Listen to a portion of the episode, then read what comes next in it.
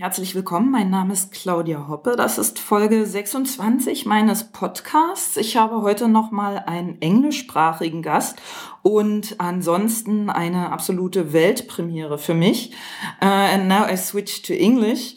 Uh, this used to be an improv podcast. However, I've decided to open this a bit up and also talk to people uh, who are not improvisers in the first place, but do something awesome and very inspiring nevertheless. So this month I'm talking to Lindsay Cockwell. She's the founder of the Berlin Pop Choir and the Berlin Pop Ensemble. Hello, Lindsay. Hello, nice to be here. yeah, thanks for taking uh, the time to talk to me. Um, Lindsay, as I mentioned, this used to be an improv podcast. Have you ever been playing improv? I have, in fact. There was a there was an improv session that used to happen just around the corner from here in the New Orleans house. This is a few years ago, and I did I did I did a session there, and I, I loved it. Uh huh. Yeah. Do you remember who uh, who um, facilitated this or who organized? I forget the guy's name. A man. He wasn't from Berlin. He was from. I mean, he wasn't German. Um, yeah, I forget, but it was it was it was really fun. Yeah. Cool. I mean, I've, I've been involved with improvised music, so uh-huh. I wasn't a stranger to the kind of the, the dynamic. But I mean, obviously, physical, more theatrical kind of improvisation is something new. yeah, nice one. Um, Lindsay, where are you from? I'm from England. I was born in Bristol, in the west of England. Um, and I've been living in Berlin. Well, I'm still kind of backwards and forwards between Berlin and uh, and England, but I've been here. I've been here around seven years spending mm-hmm. a lot of time in Berlin. Oh yeah, and uh, why have you decided to move to Berlin? What was the the carrot or the trigger that brought you here? Music and um, being an artist and being a performer. Um, I mean, as you as you everybody knows, London is really expensive and hard place to live. Um, I lived there for twenty years or nearly twenty years. Really loved London, uh, and then I I just yeah I was ready for something else, and I used to come here and perform quite often, doing singer songwriter, my own projects. I had friends here, and I did that classic thing where you keep visiting and you keep visiting, and then your uh, your stays get longer and longer, and you eventually one day realize you don't go home so often anymore. okay, and how do you like Berlin? I love it. I really, really love it. It's it's perfect for me. I think, like a lot of people, I I loved it the first time I came here but there's something I don't know. There's something about Berlin that somehow I can I can work. I can I mean I can I don't have to work full time at another job to also be a musician here, which is incredible, and I love it. Yeah. Uh, is there something you like best about it, like some some place or something very Berlin specific?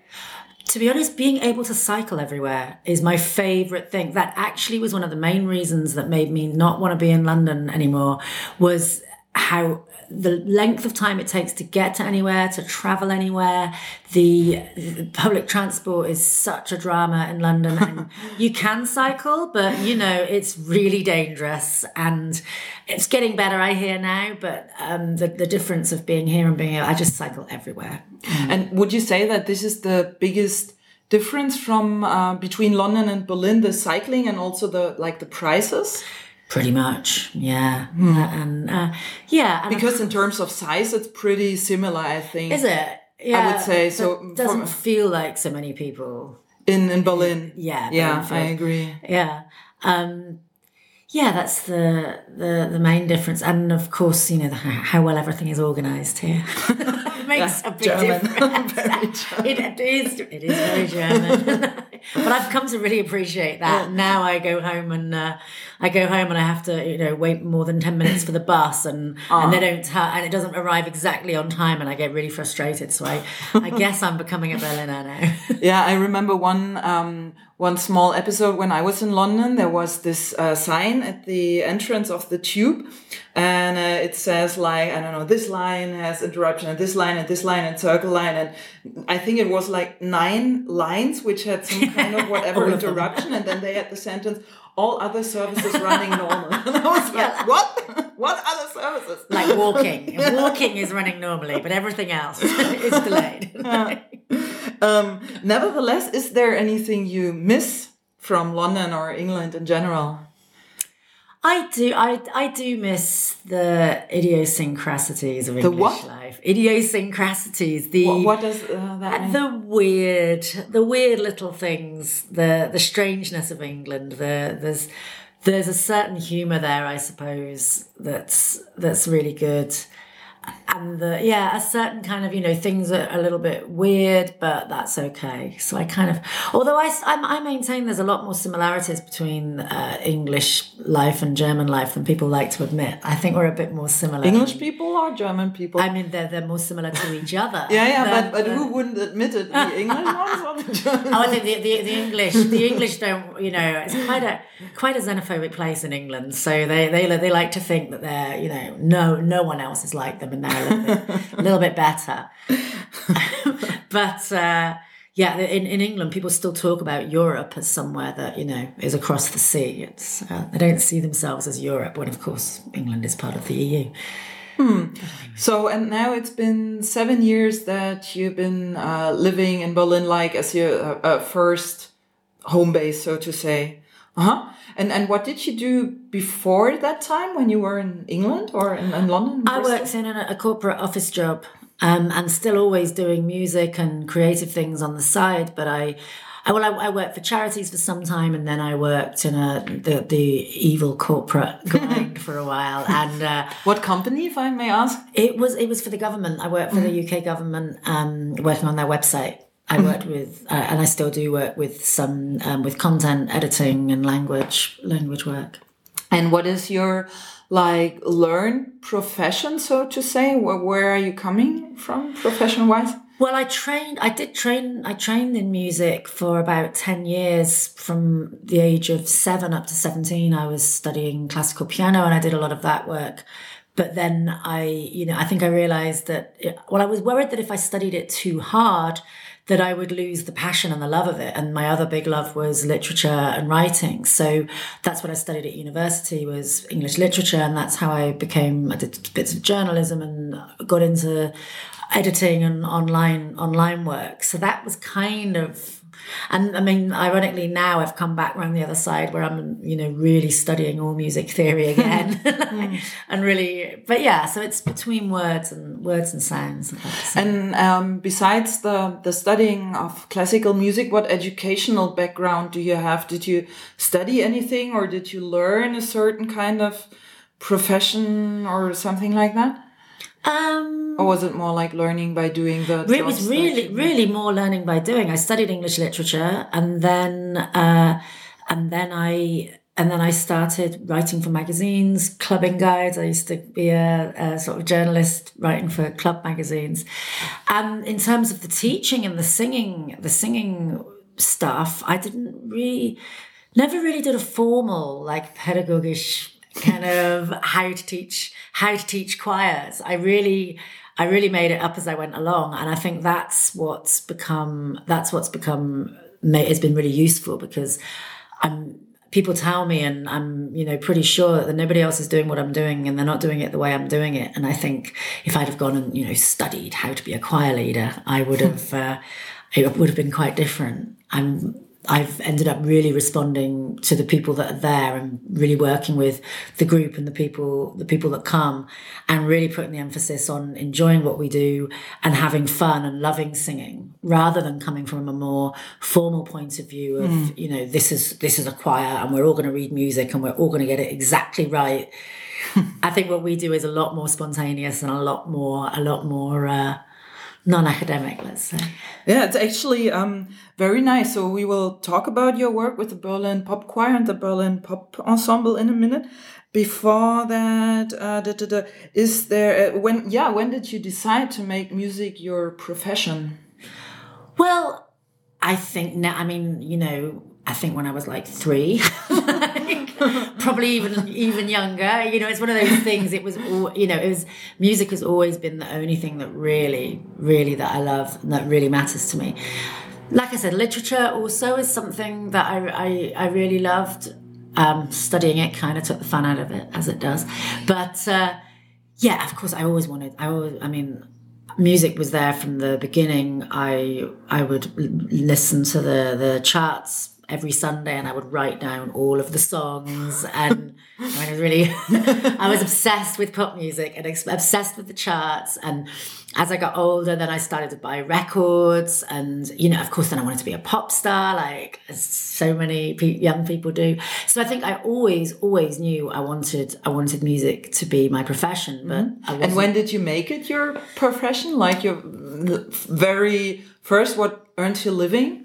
Um, I'm really with the Berlin Pop Choir. Okay. I mean, I, I did, I, I, I survived a little bit over, you know, periods of of doing my of doing my own music and writing my own songs but especially in london it was never really never really something that you can whole, wholly live off of you can wholly live from um, yeah but since i got here really it's become i still do some other work but this is the main thing now Mm-hmm. And um, are there any instruments you're playing? Yeah, lots. Pretty much anything. I studied piano, and I think you know when you when you study piano, you can kind of that leads to just about anything else. So, piano, I started playing guitar at 17. I play bass. I got very into sort of improvised music and avant-garde music, and I I started working with tape recorders, with with sound, with samples. So I've done a lot of a lot of that kind of work. So I'm I'm quite good with technology and with uh, studio stuff. Um, I just bought an auto harp recently, which is a uh, like an Appalachian American traditional kind of instrument. I kind of yeah, properly piano and guitar and mm-hmm. bass. Mm-hmm. Triangle. I triangle, triangle, drums, kazoo. I've got the choirs at the moment playing kazoos and. um, yeah, nice one. And besides the Berlin Pop Choir and the Berlin Pop Ensemble, is there anything else you do here in Berlin on a regular base? Yeah, I, I still do editorial work for the Max Planck Institute, and um, I still do work back in England. I have jobs over there, and mm-hmm.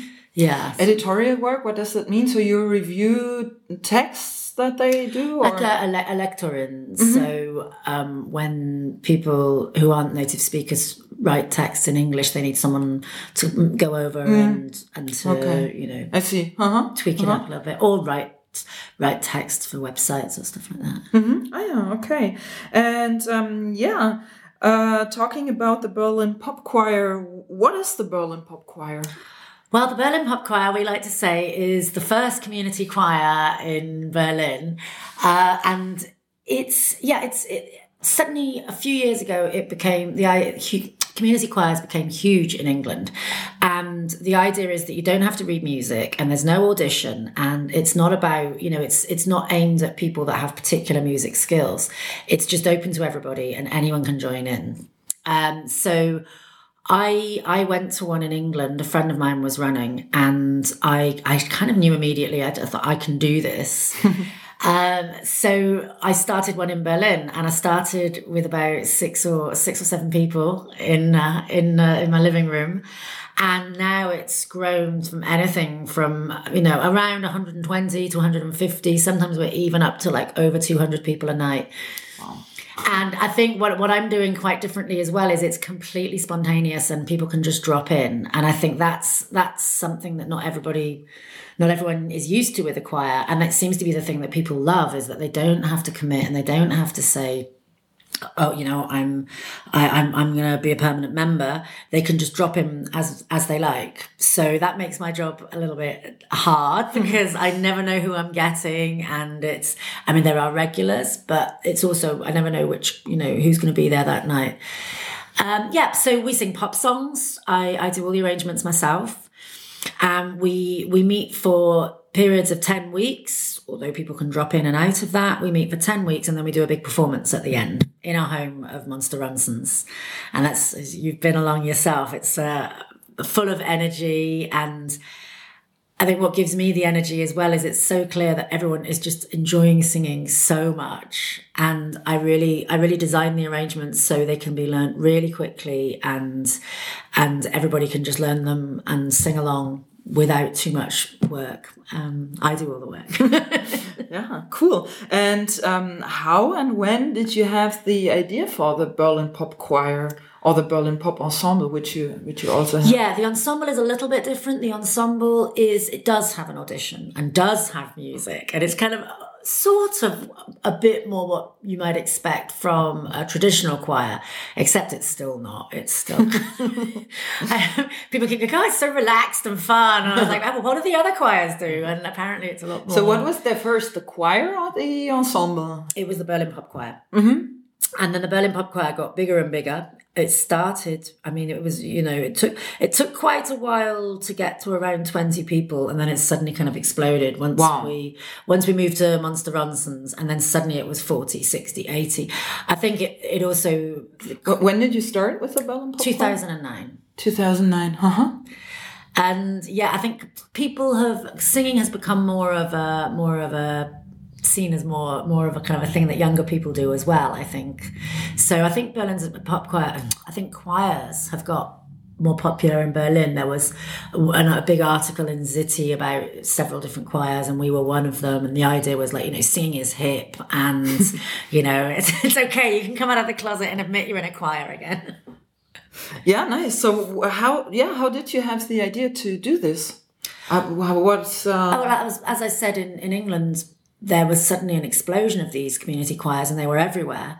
And I I thought, well, I'll uh, I'll I'll do one in Berlin. And you have already been living here in Berlin, right? If it was 2009 and you said you live here for seven years. Seven, well, I was yeah, I was. I mean, it's always been very much between Berlin and mm. England, kind of you know, between the two. So yes, I was I was around Berlin a lot, and then I I, I just thought this was the place to start my idea of a choir. so yeah so i started it and then as as time went on there was i mean we were, we were getting bigger and bigger and i thought there was a need for a, a sort of a more focused choir and one where people are more committed and i think i needed that challenge as well. So we do in the berlin pop ensemble we do more difficult arrangements and people are there every week and it's yeah it's not a drop-in choir and we work a bit more towards performances. So it's still still very relaxed, fun feel, but uh, a little bit more developed. Let's.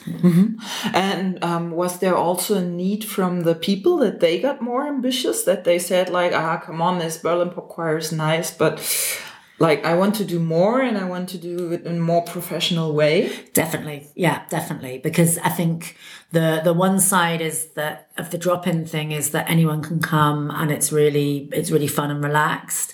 But the other side is if you wanna if you wanna develop it a bit more, then and you're coming every week, maybe you're going over things again and again, and maybe you've got some more musical skills and you want a bit more of a challenge. So yeah, so people were very yeah. I mean, in fact, I set up the ensemble because people were asking for it. Okay. So yeah, someone even said, oh, you know, I'll I'll do all the admin. I'll I'll do I'll be the sort of you know the coordinator. Just let's do it. Uh-huh. So that now the Berlin Pop Ensemble is about thirty people. So that's also Ah, quite, quite big, already. Quite big. Yeah, but Ah, we're, we're sounding great. And uh, how often a year do you start uh, with a Berlin pop choir? It's about four times a year. So we have the first, just had the first course starting in January, and then we kind of so we have the ten weeks, and then a month break in between, and then the next one. So there's about four in a year. And how can people join this? So they uh, just turn up. Just turn up. I would i would advise people to come early because we the doors open at 7 and then the class starts at 7.30 and particularly at the beginning of a course it's crazy. I mean it's so busy. There can be lines out the door by the time we get to yeah by the time we get to about the middle of the course it's got a it's got a bit more quiet again And have you had the situation where you had uh, where you couldn't let people in because it was too crowded already? No, we just keep letting them in. I mean, it has it. Everyone keeps saying. I remember when when there were sixty people, and uh, people were saying, "Oh, it's too busy now. Now you know, there's not enough room anymore." I mean, now we're up to like two hundred and twenty. So, occasionally, so. Eventually, what I did was I used to stand in the middle of the room, you know, and, and everyone would stand in a circle, and then the circle got bigger and bigger until until eventually I I now stand on the stage, and um, I have a great guy called Johnny who plays guitar, and so he plays the guitar. I used to play the guitar and teach and do the door and all the publicity and all the marketing. it was like that for a long time, um, and now Johnny plays guitar. I concentrate on the teaching. I'm on stage with a microphone, and we have a PA. And um, we've just started projecting lyrics on a screen, so it's all. Then there's more room. There's more room for people to come. yeah, nice. And what would you say? What kind of people normally join the Berlin Pop Choir? Well, people from, I mean, all walks of life and all all different nationalities, which I really love. I mean, I, I I do teach in English, so then you do automatically get quite a mixed crowd. But a lot of German people, at a certain point, a lot of people start. People come from all over the place. They come from Potsdam, they come from Brandenburg, they come from um, Steglitz, they come from all over Berlin, and it's surprising how how far people travel, you know, to come. Uh, we have people from every European country, from Bulgaria, from France, from England, from Canada, from from India, from Japan, from everywhere. Um, so it's a very mixed crowd. I'd say not. I mean, we we have people probably from about age twenty right up to people in their sixties, which I was really happy to have such a large range age range. Tends to be people around thirty or you know mm-hmm. somewhere around here. Hmm. We have a lot of men, which is quite unusual. yeah, interesting yeah. indeed. Yeah. Although I have to say, um, I need to uh, spoil a bit because I, I watched some uh, videos on YouTube also from the Berlin Pop Ensemble. Yeah. And if I remember correctly, there were not as many men. Well, it's kind of it's changing a lot. We're, we're up to now we have about thirty people in the ensemble, and it's about ten men. Mm-hmm. So it's it's getting. I mean, it's a lot, a lot of a lot for a choir. Normally, they really struggle to find men. Mm. Um, we so we have a bass section and a baritone section and a tenor section, all yeah, all there and soprano and alto, of course. yeah. Ah, and uh, you play then the shows four times a year. So basically, after after every uh, for the for the course. Berlin Pop Choir. Mm, um, yeah, for the choir. Yeah, they're about four a year, and we we used to do more performances, but it became a bit unmanageable as we got bigger and bigger. Mm. We, have been on the Voice of Germany, and we've sung at Fusion wow. Festival, and we've all kinds of different festivals around the city, and yeah, lots of different things. Now um, there's not so many not so many with the whole big choir, but definitely these four shows a year at Monster Ronson's. Although I'm hoping we're going to be doing something with Berlin Music Week, and the ensemble do do more of the small festivals and things like that. Mm-hmm. Oh, yeah. And how do you structure your lessons or the classes? Well, um, start with a warm up, and it's kind of warm up and icebreaker uh, sort of time. So mm-hmm. I, I really encourage people to move around the room because I think also when when as you know when people are just physically standing in one space, they they're sort of in their Lock. own little world. They've probably mm-hmm. had a hard day at work and they're you know feeling a bit shy, especially because a lot of people a lot of people come and say, "Oh, but I can't sing," and I'm like, "Everybody can sing. Don't worry, just come." and uh, yeah, so I get people walking around, moving around, um, talking to each other one of the things I'm really proud of is how how much how many people have made such good friends in the Berlin Pop Choir. There's there's quite a regular crew now, and lots of people come to the choir when they're quite new in Berlin and end up making lots and lots of friends. And uh, yeah, so we have a warm up icebreaker thing at the beginning. Maybe sing a canon, maybe do a little bit of work on maybe breathing or something, and then we move into doing um, doing the songs, and we do two songs each week. Mm-hmm and then we we build up. There's normally four or five songs each each course, and then mm-hmm. we build them up till we perform them at the end. Mm-hmm. Wow. Occasionally, we do something like we did last night, where we do a bonus song, and then we just do one song in one night, and we make a video afterwards, mm-hmm. and then we put that up on YouTube really quickly. I mean, everything goes on YouTube at the end. Yeah. So, uh, uh, what song did you do then last night? Um, last night we did uh, Tiffany. I think. Um, I think, I we're, think alone, we're alone now.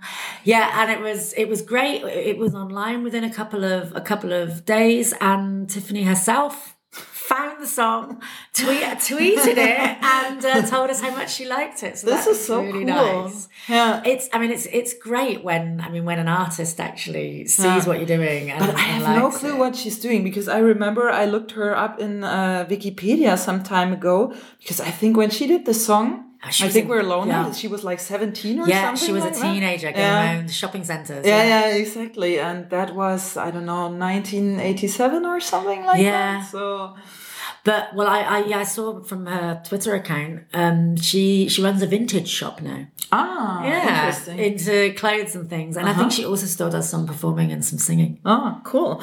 And um, maybe coming back to the rehearsals, what um, interests me so when you do songs, and you say you do two songs per evening, Yeah. do you do them like line by line, or do you always rehearse the full song and then I don't know five times um, after each other, or do you do certain lines, or just the refrain, or just the um, No, it's well because because we've got ten weeks to learn four or five songs. So I kind of I break them down, and what I've what I've kind of started to create more of a more of a regular pattern. So the first two or three weeks of a course, there's lots of new people coming to check it out, see if it's for them.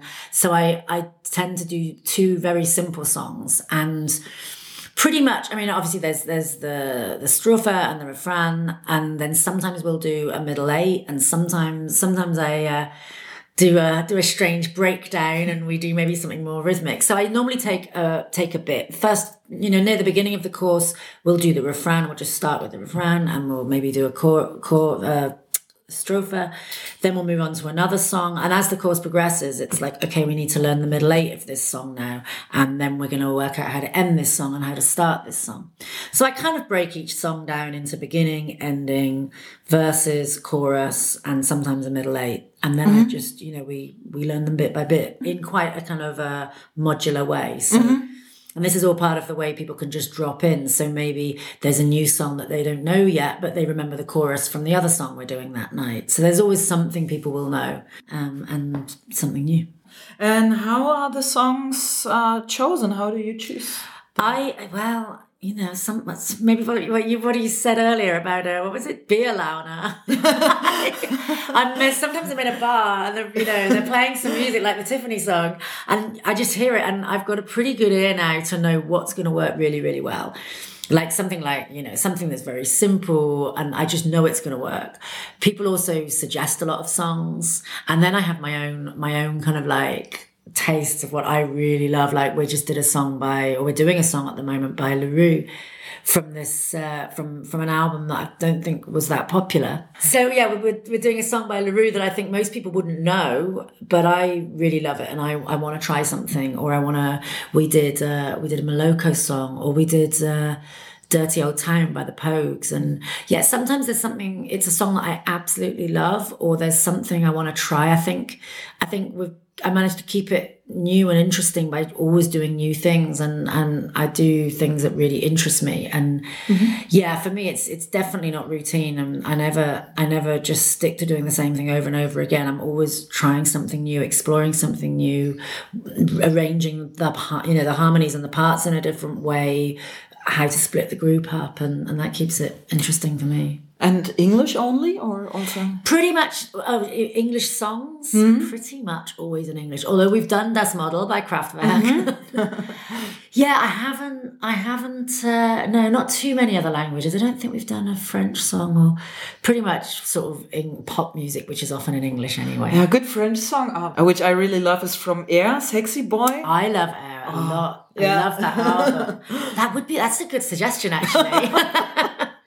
is it in, and is it because after that part apart from the refrain, the sexy boy, it's Is it? yeah, it's in French. and it's actually it's a good idea because it's quite simple text as well. It's not, Yeah. not too much text. I, Yeah. Obviously, yeah, you can't. Maybe. Maybe I'll, I'll put it on the list.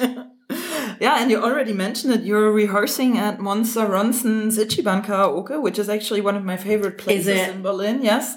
Um, This, yeah. How did you end up there? Well, this was just a really, really nice fit. It's great. It's a great fit because obviously that you know there's something similar between karaoke and what we're doing, but it's it's different in that in karaoke I think everybody wants to be the star and they want to have the microphone and they want to be at the front. In in the choir, I think it's it's it's got a different quality that people love to be well firstly the, the communication and the togetherness of doing something so nice together. And also maybe they don't want to stand out too much. They you know they, they want to sing but not be too much on display. So but it's but we, we we do the same kind of music we do pop music it's a very relaxed feel there's a bar there and you know people get a drink and have a wine and and, uh, and Do you allow, uh, do you allow them to drink during oh the god, rehearsals? yeah, I, I positively encourage it. I've normally got a wine myself. So. Okay. yeah, I mean that's that's the thing. It's there's no stress about. I think I I I have to be quite strict about people not talking when another section is trying to learn because because that's you know it's rude firstly and also it's it's impossible if if we aren't all quiet together we're never going to make any any progression. so I'm strict about that, but I'm not strict about drinking or you know people can even come in a little bit late and you know Frederick's at the door and checks them in and it's okay and yes, I guess it's that uh, English idiosyncrasy. There's uh, yeah, there's not too many rules. Yeah. and did you have other venues where you used to rehearse before you went to I did. Well, I, I started off in my living room. Um, Ah.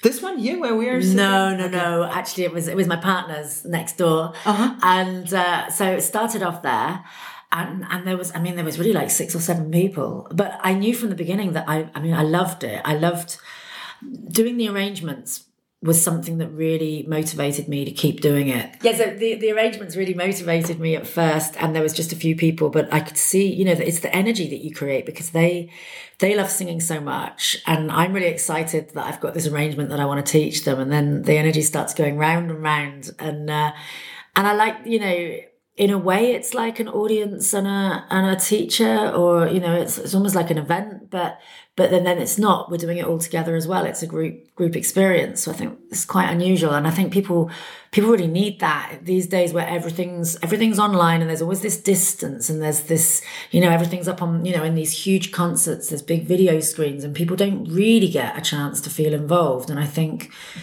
what's really unique about what we're doing at the Berlin Pop Choir is that everybody is part of that and everybody's performing and everyone's singing together and it's it's all Mhm, And also create a safe space if you have so many. yeah people, exactly completely. And what was what was I forgot the root of that question. Um, where you rehearsed before Ah, yes. So we started off in in this living room, and then I, I mean, I had it, I, I had it in my head from the beginning that it was going to be really big, and I was going to have pop choirs all over Berlin. So I started a second one in Prenzlauer Berg, and that was in a small um, shop cafe place. So I had one in Prenzlauer Berg, and I had one one here in, in Kreuzberg. And then and then you know it was I found out quickly that it wasn't as easy as you might think to keep to keep the numbers coming. And people would come for a few months or something and then they'd move on. They'd, they'd do something else which is you know what people do. They find another hobby. So then then i then i i got the idea to combine them both together and i remembered that i i knew ron years ago who runs Monster Ronson's and it's his place. Um, i knew him years ago when he used to do punk karaoke out the back of his van so and and then I knew he had this place and it seemed like a really good idea and he was really generous and and supported me and you know said well, I can give you the space and I won't I won't book out the karaoke booths either side of you because otherwise it's too noisy. So that was very nice of him. Like now we're so loud. The people in the karaoke booths can't hear themselves. Yeah so so it was mainly just that I knew him and he was really enthusiastic and really welcomed us. And it's, yeah, it's turned into a really nice partnership. Oh, nice one. One last question about the shows of the Berlin Pop Choir. So I noticed also on the YouTube videos that you always have kind of a dress code with the shows. Why that? I think, well, it makes it, it makes it more fun. I think, and again, it's about, it's about everyone trying to get people a bit more involved in the experience. And it's very simple. We just have like, you know, this time we're going to wear red and this time we're going to wear green and this time we're going to wear stripes. And, uh, I think, I mean, I think, you know, it makes a lot of difference when people, if you're actually performing, if you feel like, you know, you're performing. And I think for a lot of people, they may have never performed before. They may have never have been on a stage before. So it just makes them feel a little bit more like, right, I'm actually performing tonight. Yeah. And uh, yeah, and I mean, it looks it looks really nice on the yeah, it, it does indeed. Yeah. Yeah, and it's just you know, it's something that sort of unites everybody that night a little bit more as well. And because in Christmas, everyone at Christmas, everyone's like wearing Christmas clothes. and uh, Weihnachtsmann yeah, well, I try to ban those, but there's always one or two that comes in. Um, yeah, we already touched uh, the subject of the Berlin Pop Ensemble. So, yeah, um, yeah and we also um, mentioned there were auditions uh, to the Berlin Yeah. Pop Ensemble. So, who can who can join the Berlin Pop Ensemble? Then, what are the um, the, the the barriers or the I don't know. Um, I, I I'm missing the English word right now. Criteria, maybe. Yeah. Yeah. Well, only the Only the best of the Oh, best. well, no. To be honest, no. I mean, they are all. Don't get me wrong, they're, they're amazing. Yeah. Everybody in the ensemble is amazing. Yeah. And has definitely got, I mean, I, I say you have to have a good feel for music. So there are, there are people in the Berlin Pop Choir who maybe can't sing completely in tune. And, you know, that's absolutely fine. But in, in the uh, Berlin Pop Ensemble, you need to be able to to sing in tune and you need to be able to um it's it's really i mean we do have sheet music we have notes to read so Do you have to really be able to read notes? well i used to I I say no you don't have to be able to read notes but if you don't you should learn and we help people learn and because it's you can just move so much faster if people can actually read music and you can refer to let's take it from bar 27 or whatever um, so yes, and people and they need to have a feel for music. So you don't necessarily need need musical training, but to to have a good sense of rhythm and to understand how you know how music works and to be able to, or you know at least to do and to do some work at home. They have to, yeah, they have to do some work at home and uh, and yeah, we're we're we're sort of it's we're setting the barrier a little, the bar a little bit higher about the the standard of what we're doing. So so there's a bit more work involved. And how often do you rehearse with these guys with the It's, it's the- the same structure, so ten weeks, and sometimes we do a few extra rehearsals if we've got if we've got a performance coming up, um, and yeah, so ten weeks as well, and then but then and the Berlin Pop Ensemble also sings at the at the performance with the Berlin Pop Choir, but they don't just learn songs each course. They we have an ongoing repertoire, and and they take some out of these and then perform yeah, it. exactly. Yeah. And um, what are your aims or your targets for the Berlin Pop Ensemble? Wow, I don't. Yeah, I'm. I'm still trying to work that out. I think for for me, I wanted to really, I wanted to challenge myself even more with the arrangements I'm doing, and to. I mean, we, we sometimes go up into even like eight part harmony or something. So it's it. There's a lot more going on in the arrangements, and there's a lot more. um yeah, it's, it's it's more difficult, um, and not everybody's singing all of the time. You know, there's much more weaving of the different voices. So I don't know. I mean, I I would I would love to work with more with with yeah in different in different areas maybe more in theater or more i don't know. I'm still trying to work out what's going to happen with the ensemble. For now we're doing as many performances as we can and building up a really good repertoire. I, I think we're singing songs that nobody else is singing, and uh, yeah, I think you know become world famous would be nice. Yeah, I mean, I, I on YouTube there are plenty of videos from the Berlin Pop Ensemble as Yeah, well, yeah. and uh, I saw that you guys won prizes. So, what prizes have you won? Did we? Huh? I think so. At least you were in some very big event with a jury, and I don't. I'm not talking about the Voice for Germany, Yeah. but something else. I can't can't remember what it was exactly. I don't know. Well, I mean, we were we were selected to be part of the Berlin Music Week. Did these? Uh, I think it was called First We Take the Streets, and singing singing on the streets. But they they had a certain amount of slots that they were they were looking for people to sing. So we got selected for one of those, which was great last summer. Didn't really win a prize. I don't I thought it was, but I really can't remember the the video that I saw and what what occasion it was. Um, let me think. Uh, What We've been, we've been, yeah. There's a there's a really big choir scene in Berlin. Um, I mean, I didn't realize how many choirs there are in Berlin. I heard the number two thousand choirs, and I Wow. wouldn't be surprised. There are lots and lots, and there's a real kind of uh, there's a sort of a, a, a real scene of choirs, and there's these big choir festivals. And uh, we're slowly starting to get invited into that scene, and I think this is when I realise how uh, how different our choir is. Yeah. you know everyone else is quite quite formal and you know i mean beautiful beautiful singing.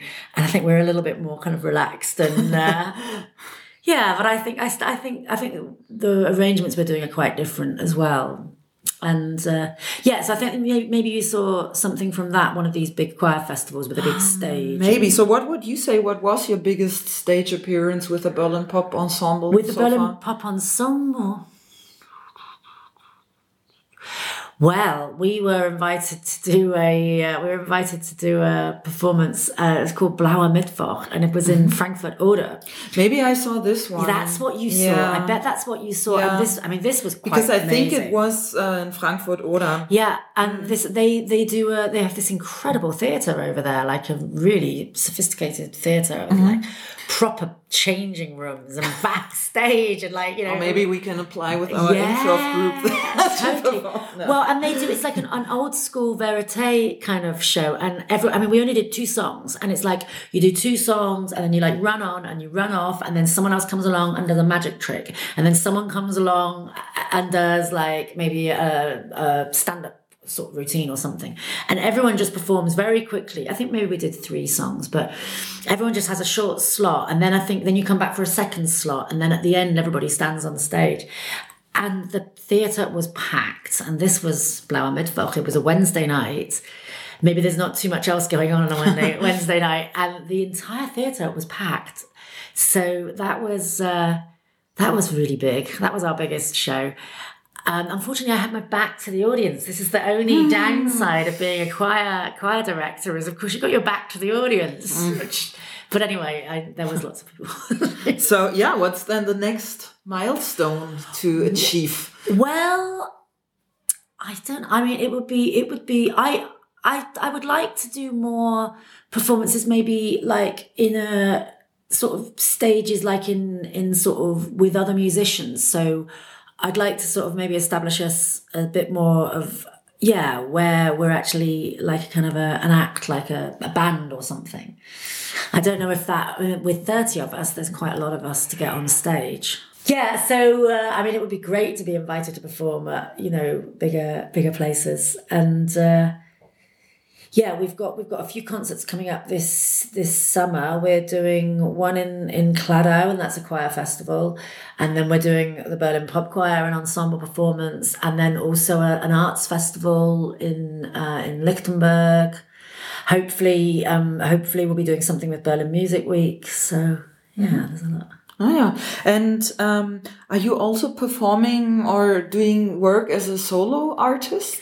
Yeah, not not as much these days because I got really, really sort of obsessed with the whole arrangements, and I mean harmony, harmony is my big obsession. So working with a choir is perfect. But I still I still do some writing, and uh, I'm just heading off to do a to do a, a, workshop with Idris Ackamoor and the Pyramids this evening, and that's going to be performed in the uh, Torstrasse Festival. So and yeah, I'm still writing and performing. And what kind of music do you play as a solo artist? Well, I mean, it's it's really changed. I started off. I started off with um, acoustic guitar. I've done more stuff with electronics. I write songs and unsurprisingly quite poppy melodies.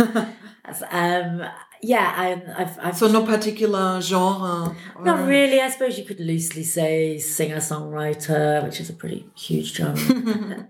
yeah, girl and guitar kind of thing, really. Do you have a dream or what is your dream if you have one? God. Well, it keeps changing. That's good.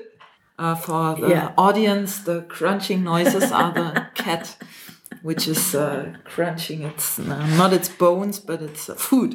likes to be the likes to be the center of attention.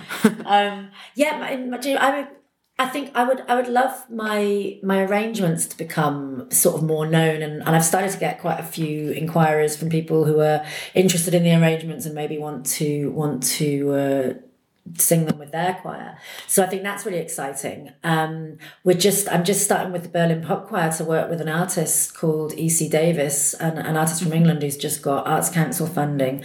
And I'm always interested in moving the concept a bit in a different way. So we're going to be working with her and we're going to be collaborating on generating maybe some songs and some stuff that we're going to be doing as a choir but from from a more sort of yeah from an art art angle rather than rather than just purely a choir musical angle. So I'm excited about that. And yeah, of course, I'd love you know I'd love for the Berlin Pop Ensemble to be flown around the world, but, but that's uh, that's not really possible for uh, for a whole choir. I think it's very rare. Maybe the Rundfunkchor Oh, gets but flown it, around it, it never world. harms to dream, I guess. Yeah, no harm in dreaming. yeah, and just to keep keep expanding the concept and to uh, and to keep finding it exciting. Oh, yeah. So, um, do you have like your all-time favorite song? Oh God, that changes every week as well. But uh, my favorite band ever is the Velvet Underground. So, Uh-huh. and that's almost like the perfect, the perfect sort of uh, example of how I love pop music and and very very sort of yeah obvious pop music with very unusual angles and an alternative kind of uh, more avant-garde and more atonal kind of atmosphere as well. So, but pop song. I mean, I love actually. I, I love Walk Away Renee. Sorry. I'm, I'm a big Walk I'm Away- A big, Walk Away Renee. I'm a big Uh-huh. '60s fan. Who's who's the artist? is called The Left Banke, Uh-huh, I and this is just a great song. This Okay, a I great need to song. check it out tonight. Yeah, yeah, no, it's it's really great. Um, and yeah, I yeah, I like Robyn a lot. Uh-huh. yeah. Uh-huh. Okay. But um Robyn, because you have this one song that you perform from Robyn, but she's not a very popular artist, or is she? I think the I um I knew her voice from was she singing with Ro- uh, Roy? She Yeah. said, yeah, yeah, that's right. That's right. Yeah, I mean, there's a, there's a real mixture, I think, between songs that everybody knows, like Tiffany, and a lot of the songs we do, people have never heard of before. So, yeah. Um, the what, what we're doing this time, we're doing, we're doing an old. Um, Crosby, Stills and Nash, of course everybody knows, and La Roux, who people know, but I don't think they know this album or the song that we're doing from this album. It's called Kiss and Not Tell. I don't think people know that very well. And uh, yeah, and we're doing Personal Jesus at the moment, which is obviously very famous. and what's the what's the other one? Um, oh, I have to. I al- my mind always goes blank on these. and I suddenly remember the songs we're doing. Um, what is it? Because I think that's the that's oh um, Charli XCX. She's also quite she's quite big, so uh, quite commercial. So yeah, there's a mixture, but we've done kind of weirder weirder stuff as well. Mm-hmm. And uh, you said your favorite song switches from week to week. So what's your favorite song this week? this week. yeah, that's pretty on the spot. Um, what am I? What am I? What have I been listening to on loop at the moment? I'm um, I'm back on David Bowie's Station to Station again this Uh-huh. week, which is just an amazing, amazing song. Um, what else was I listening to a lot this week? Is um, um, I have to get my iPhone. Well, my favorite, my favorite song this week is yeah. I was I was listening to ah the Suf- new Sufjan Stevens album is really lovely. One of those on there, and Bjork. I'm listening to. Um, favorite. Yeah, let's just uh, let's say station to station. Okay. um, and is there any living artist that you would love to perform with on stage? Um, David Bowie, obviously, huge David Bowie fan. Uh huh. Yeah, it would have been Lou Reed, but unfortunately he's not around anymore. Bjork would be amazing. She would. She's in Berlin. She's. I've got a ticket already. I've got a ticket already, and she does work with choirs. But I mean, really fantastic, kind of Icelandic, uh, Inuit choirs, and and she works with amazing choirs. Yeah. Mm-hmm. But uh, yeah, I'd love to love to work with her. Yeah, yeah, yeah. Who wouldn't? Who wouldn't? Who wouldn't? Mm, and um, yeah, coming uh, slowly to an end. So, where can people see you perform uh, the next time as a solo artist or with your choir? Well, yeah. So with the with on well, not so much of a solo artist, but I said I'm working on this project that's that's going to be at the Torstrasse Festival on. Is it June the third? No, not June the thirteenth. June the eighth or something, I think. But that's quite easy to find out. Um, the Berlin Pop Ensemble are singing on um, uh, June the fourteenth in the uh, the uh, choir festival Kladow. Um, on the 16th is the Berlin Pop Choir, the next big Berlin Pop Choir performance, and the Berlin Pop Ensemble will be singing then as well. And then the Berlin Pop Ensemble are also singing on July the 4th at Herzberger Licht. Oh, okay. Um, yeah, is there anything else you would like to say or tell our audience? Any message or whatever? Um, come and join us. Come and join the Berlin Pop Choir. It's open to everybody, and it's a lot of fun. It's a, it's a lot of fun, and uh, yeah, don't don't sit around thinking you can't sing and that you can't you can't be part of a choir and that you haven't done it for so long that it's too late. Um, it's never too late, and it's it's so good for you. Makes you feel amazing. yeah, great. Uh, Lindsay, do you have an own website? Yeah, lindsaycockwell.com is my own website, and berlinpopchoir.de and berlinpopensemble.de. Mhm, All uh, in one, All- one yeah, phrase, all- no hyphens or anything. hmm Um, yeah, great. So I thank you very much. Thank you so much. Oh. It's been nice talking to you. Yeah, yeah, and for, for having me here, for inviting me. You're welcome. Ähm, ja, liebe Leute, das ähm, war's mit Lindsay Cockwell. Mein nächster Podcast ist hoffentlich im Juli. Das war Folge 26. Mein Name ist Claudia Hoppe und ich sag Tschüss. Tschüss.